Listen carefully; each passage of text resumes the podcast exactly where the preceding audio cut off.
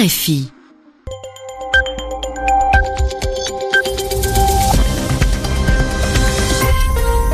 Vous écoutez RFI les 20h, temps universel, 21h à Paris. Céline Pellarin. Vous écoutez votre journal en français facile, merci et bienvenue. Et avec moi ce soir pour vous le présenter, Zéphirin Quadio. Bonsoir Zéphirin. Bonsoir Céline, bonsoir à tous. En Israël, après le meurtre d'un habitant d'une colonie en Cisjordanie occupée, le gouvernement décide de faire un exemple, il légalise cette colonie. Aux États-Unis, dans quelques heures, le pays se mettra presque en pause pour regarder un match de football américain. C'est la finale du Super Bowl un événement sportif énorme qui génère également des centaines de millions de dollars de revenus. Et c'est Marie Bourreau à New York qui nous racontera tout ça. Et comme nous sommes dimanche, nous retrouverons en fin de journal Yvan Amar et son expression de la semaine. Laquelle a-t-il sélectionné? Restez à l'écoute pour le découvrir dans quelques minutes. Le journal. Le journal en français facile. En français facile.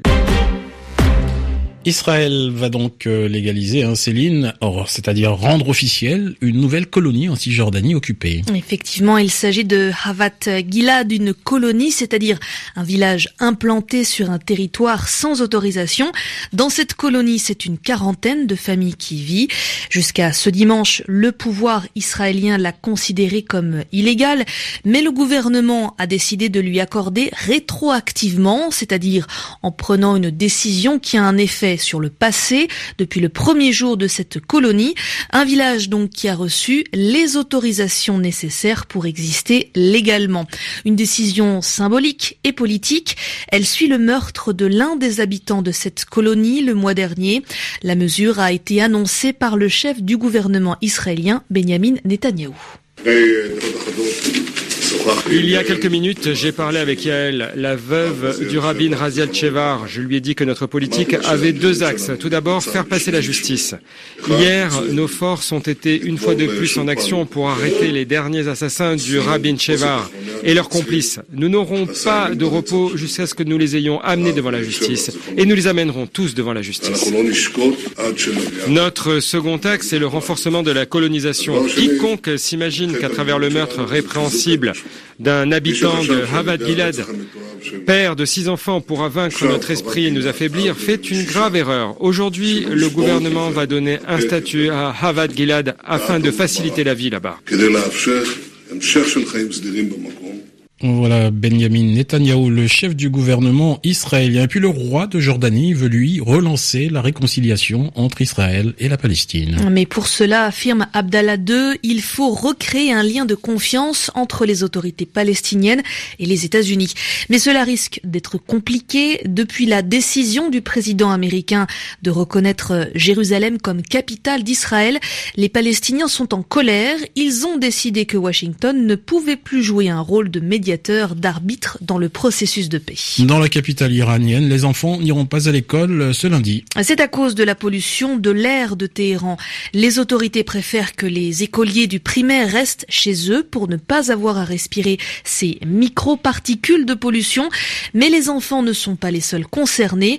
La mairie de Téhéran a également recommandé aux personnes fragiles, les femmes enceintes, les personnes âgées ou celles souffrant de problèmes cardiovasculaires, de problèmes cardiaques de rester chez elle. Allez, on met le cap euh, sur les îles Maldives pour parler d'une crise politique. Les Maldives, un archipel de l'océan Indien peuplé de 340 000 personnes. Il y a l'origine de cette crise deux institutions politiques qui s'affrontent. Il y a d'un côté la Cour suprême qui ordonne la libération de prisonniers politiques et la réintégration dans leurs fonctions de 12 députés. De l'autre, il y a le gouvernement qui refuse d'obéir et qui a ordonné samedi dit la fermeture du Parlement. Ce dimanche, le pouvoir durcit le ton, Nicolas Falaise. Malgré la décision de la Cour suprême et malgré l'appel lancé par le secrétaire général de l'ONU, le gouvernement des Maldives refuse de libérer les prisonniers politiques, tout comme il refuse la réintégration des douze parlementaires. Le retour des douze députés au Parlement serait lourd de conséquences pour le pouvoir, puisque l'opposition obtiendrait ainsi la majorité absolue. Après avoir suspendu les travaux du Parlement hier, le pouvoir menace désormais de faire intervenir les forces de l'ordre au cas où la Cour suprême tenterait de destituer l'actuel chef de l'État, Abdoulaye Yamin. Celui-ci est soutenu par le procureur général des Maldives, qui lui aussi invite toutes les instances nationales et militaires à faire obstacle à un éventuel processus de destitution. Ces derniers jours ont aussi été marqués par une annonce politique importante. L'ancien président Mohamed Nachid a l'intention de se présenter à la prochaine élection présidentielle.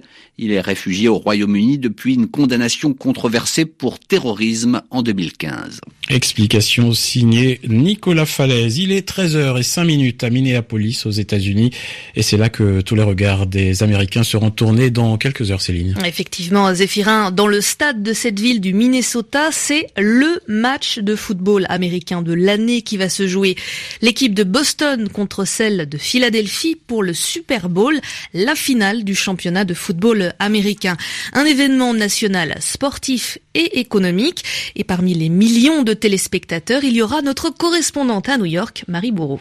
Les chiffres sont à la mesure de la démesure américaine. Un adulte sur 5, 70 millions de personnes pourraient regarder ce match. La vedette, ce sera évidemment Tom Brady, le quarterback des Patriots, l'équipe de Boston qui réunit l'exploit d'être le joueur de football le mieux payé de l'histoire avec 75 millions de dollars de revenus estimés en 2018 et d'être le mari de la top brésilienne Giselle Bunchen. De quoi faire tourner les têtes. Les prix des billets pour assister au match ont d'ailleurs atteint le prix moyen de 5000 dollars. Mais le Super Bowl, c'est aussi cette fameuse mi-temps de 31 minutes avec les spots publicitaires les plus chers, 4 millions et demi d'euros pour 30 secondes de publicité. Les annonceurs jouent gros, 99% des téléspectateurs restent devant leur écran durant les pubs. Et puis, il y a le concert. Cette année, c'est Justin Timberlake qui va assurer le show. Il ne touchera pas de cachet, mais une prestation réussie lui assure de voir décoller les ventes de son album. Et la compétition se joue aussi dans les cuisines. 49 millions de canettes de bière englouties, plus d'un milliard d'ailes de poulet avec tout ça. Les lendemains sont forcément un peu moins glorieux. 39% des téléspectateurs n'iront pas travailler lundi matin. Cela représente tout de même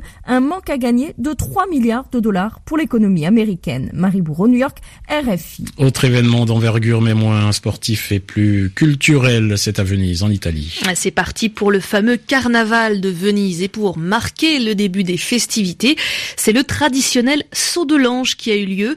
Attaché à un câble, heureusement, déguisé en ange, une jeune femme a sauté du Campanile. C'est une tour de 80 mètres de haut dans le centre de Venise. Désormais, pour une semaine, le carnaval s'empare de la ville.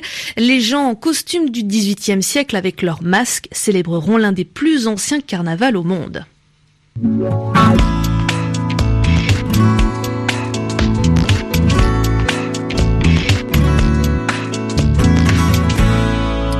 Voilà Céline, et puisque nous sommes dimanche, c'est donc l'heure de l'expression de la semaine. Yvan Amar l'a sélectionné pour nous et il nous l'explique. Une opération de diversion, c'est bien la formule qui a été employée par des politiciens, par des journalistes, mais par des experts aussi, à propos de la publication du mémo, c'est-à-dire de la note en fait, hein, du texte qui met en cause le FBI aux États-Unis et la façon dont l'enquête est menée sur l'influence russe pendant la campagne présidentielle qui a porté Donald Trump euh, au pouvoir.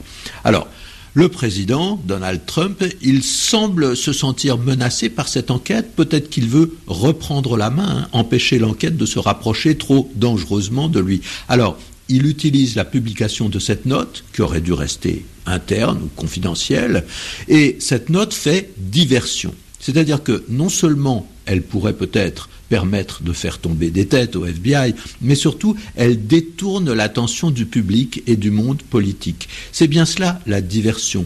On transfère l'attention de quelqu'un d'un point à un autre. C'est-à-dire qu'on déplace un problème.